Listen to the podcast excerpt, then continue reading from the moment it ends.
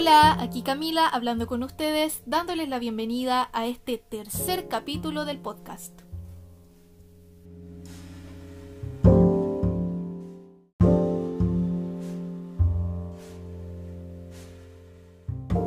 Señoras y señores, acomódense en sus asientos, porque en este capítulo vamos a hablar del americanismo y sus lazos con intelectuales chilenos durante los años 50 y 60. Estaremos hablando del esplendor de esta época, respaldado por algunos de los personajes más connotados a nivel nacional, como una versión renovada que surge de todas las ideas postuladas en los primeros años de Chile como nación. En este momento, los ideales que defienden la independencia cultural son promulgados dentro de la vida cotidiana. Es fundamental, entonces, ser naciones autosuficientes y defenderse de las amenazas foráneas. Principalmente tomaremos en cuenta el punto de vista de Vicuña y Bilbao, dos exponentes esenciales del americanismo. Ellos se encargaron en sus escritos de exponer ideas defendiendo la autonomía cultural para Latinoamérica en un contexto bélico y peligroso para las recientes naciones. Pero, ¿por qué eran tan importantes todos, caballeros? ¿Qué se dedica a hacer? ¿Por qué son tan importantes para el tema que estamos viendo? De hecho, a eso vamos a ir, Bárbara. Vamos a hablar de lo importante que fueron estos personajes, porque yo siento que igual eh, cuando uno ve historia de Chile, no se habla mucho de lo que fue Bilbao o, o de lo que fue Vicuña Maquena, sino que te enseñan como una pincelada más que nada y uno a veces se acuerda solamente del nombre. A mí me pasó eso por lo menos y me acordaba de Vicuña Maquena porque tiene un museo justamente en la avenida cuando uno pasa en la 210 y de Francisco Bilbao me acordaba porque hay una estación del metro. Entonces igual es súper importante reivindicar el rol de estos personajes porque son fundamentales dentro del americanismo. Para comenzar entonces vamos a presentar a nuestros dos protagonistas. Ambos autores se dedican a formar parte del debate que surgirá a partir de los afanes expansionistas de los Estados Unidos y países europeos. Estos jóvenes mantienen una vida bastante agitada, se caracterizan por sus ideales liberales y revolucionarios desde edades tempranas. Bilbao y Vicuña Maquena están batallando constantemente contra los gobiernos de esa época. Hay que recordar que estaban viviendo el régimen portaliano, que era súper estricto con las vidas de las personas y era muy controlador. Entonces ellos están desde el otro lado formando como una especie de resistencia frente al conservadurismo y dentro de eso no se cansan de luchar por aquello que ellos consideran como lo mejor para el pueblo chileno. Podríamos decir entonces que Bilbao y Vicuña Maquena fueron como una especie de punks antes de que existiera el movimiento punk, porque estaban en contra de todas esas leyes que ellos consideraban como estúpidas, en el fondo, y siempre estaban viendo los valores de la libertad. Para ellos eso era lo más importante, la libertad del ser humano. Bilbao vive una vida relativamente corta, vive poco más de 40 años, pero su vida fue súper prolífica porque ya a los 21 años estaba desafiando al clero y provocó una polémica súper grande con un ensayo que se llamaba La sociabilidad chilena.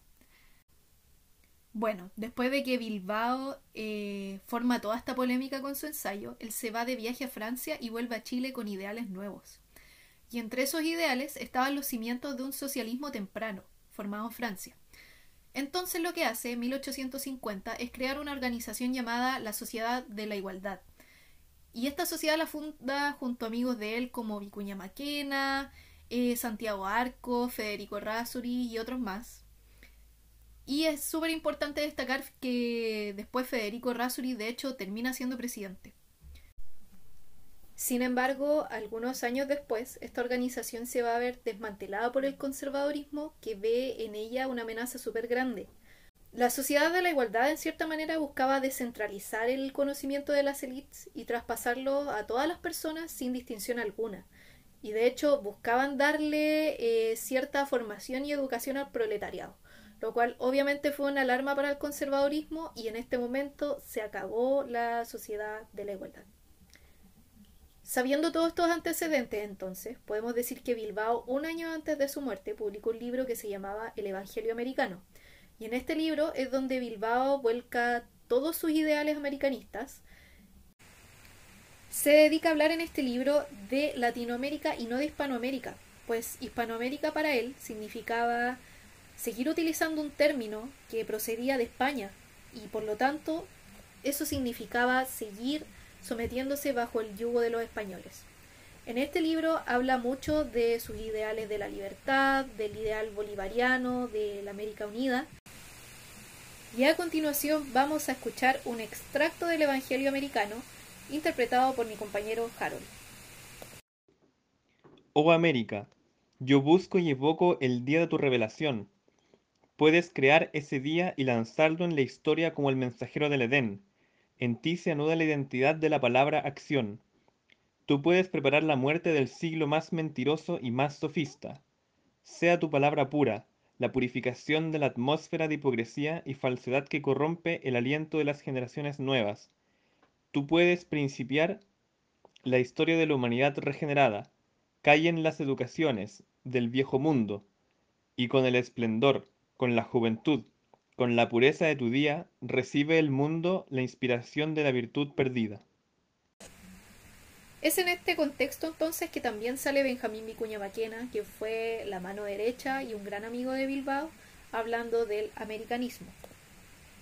Es durante junio de 1856 que publica en el formato de artículo periodístico La conquista de la América Española por los americanos del norte.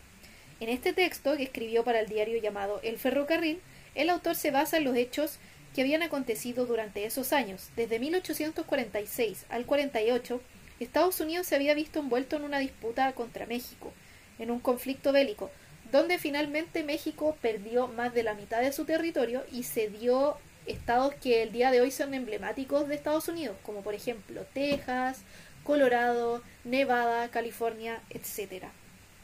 Bueno, por otro lado también Estados Unidos se había visto envuelto en una invasión contra Nicaragua, Vicuña Maquena, por lo tanto, se percató de las señales que el país se estaba entregando. Sudamérica era otro plan para Estados Unidos, era otro territorio para explotar y apropiarse.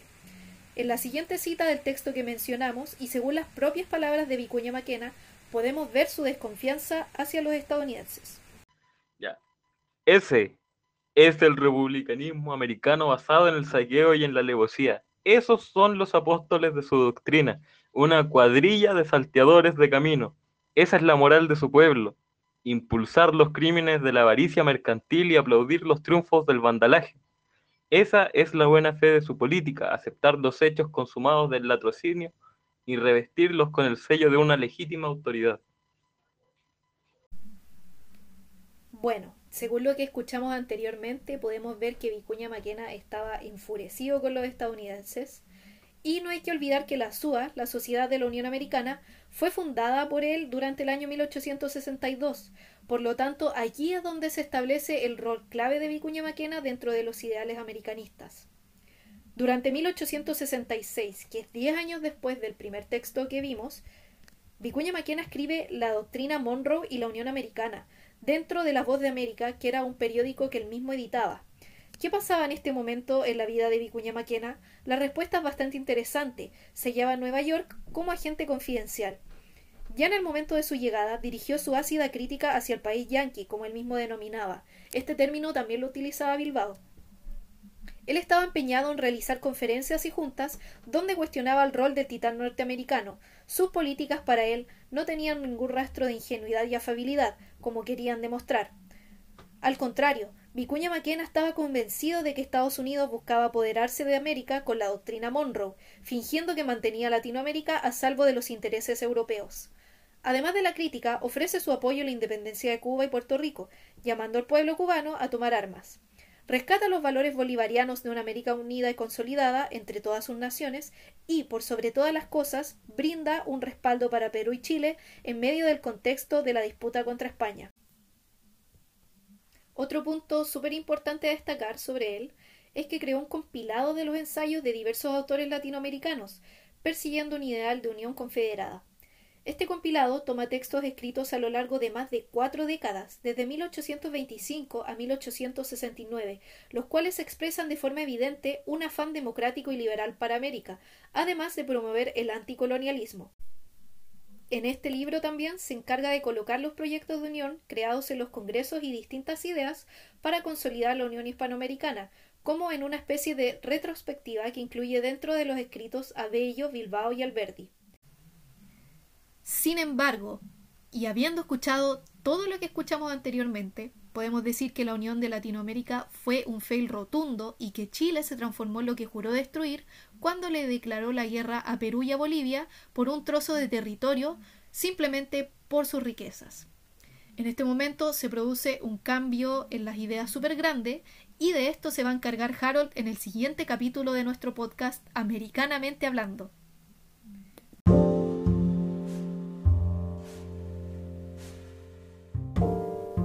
En este momento entonces me comienzo a despedir, agradeciendo su audiencia hasta el final y esperando que hayan aprendido algo o que por lo menos se hayan entretenido.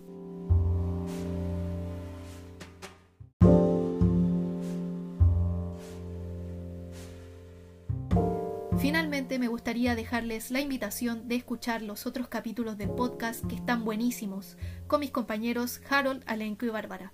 Nosotros somos los cuatro sarcásticos. Esto fue Americanamente Hablando, capítulo 3. Y deseándoles que estén bien, me despido. Hasta la próxima.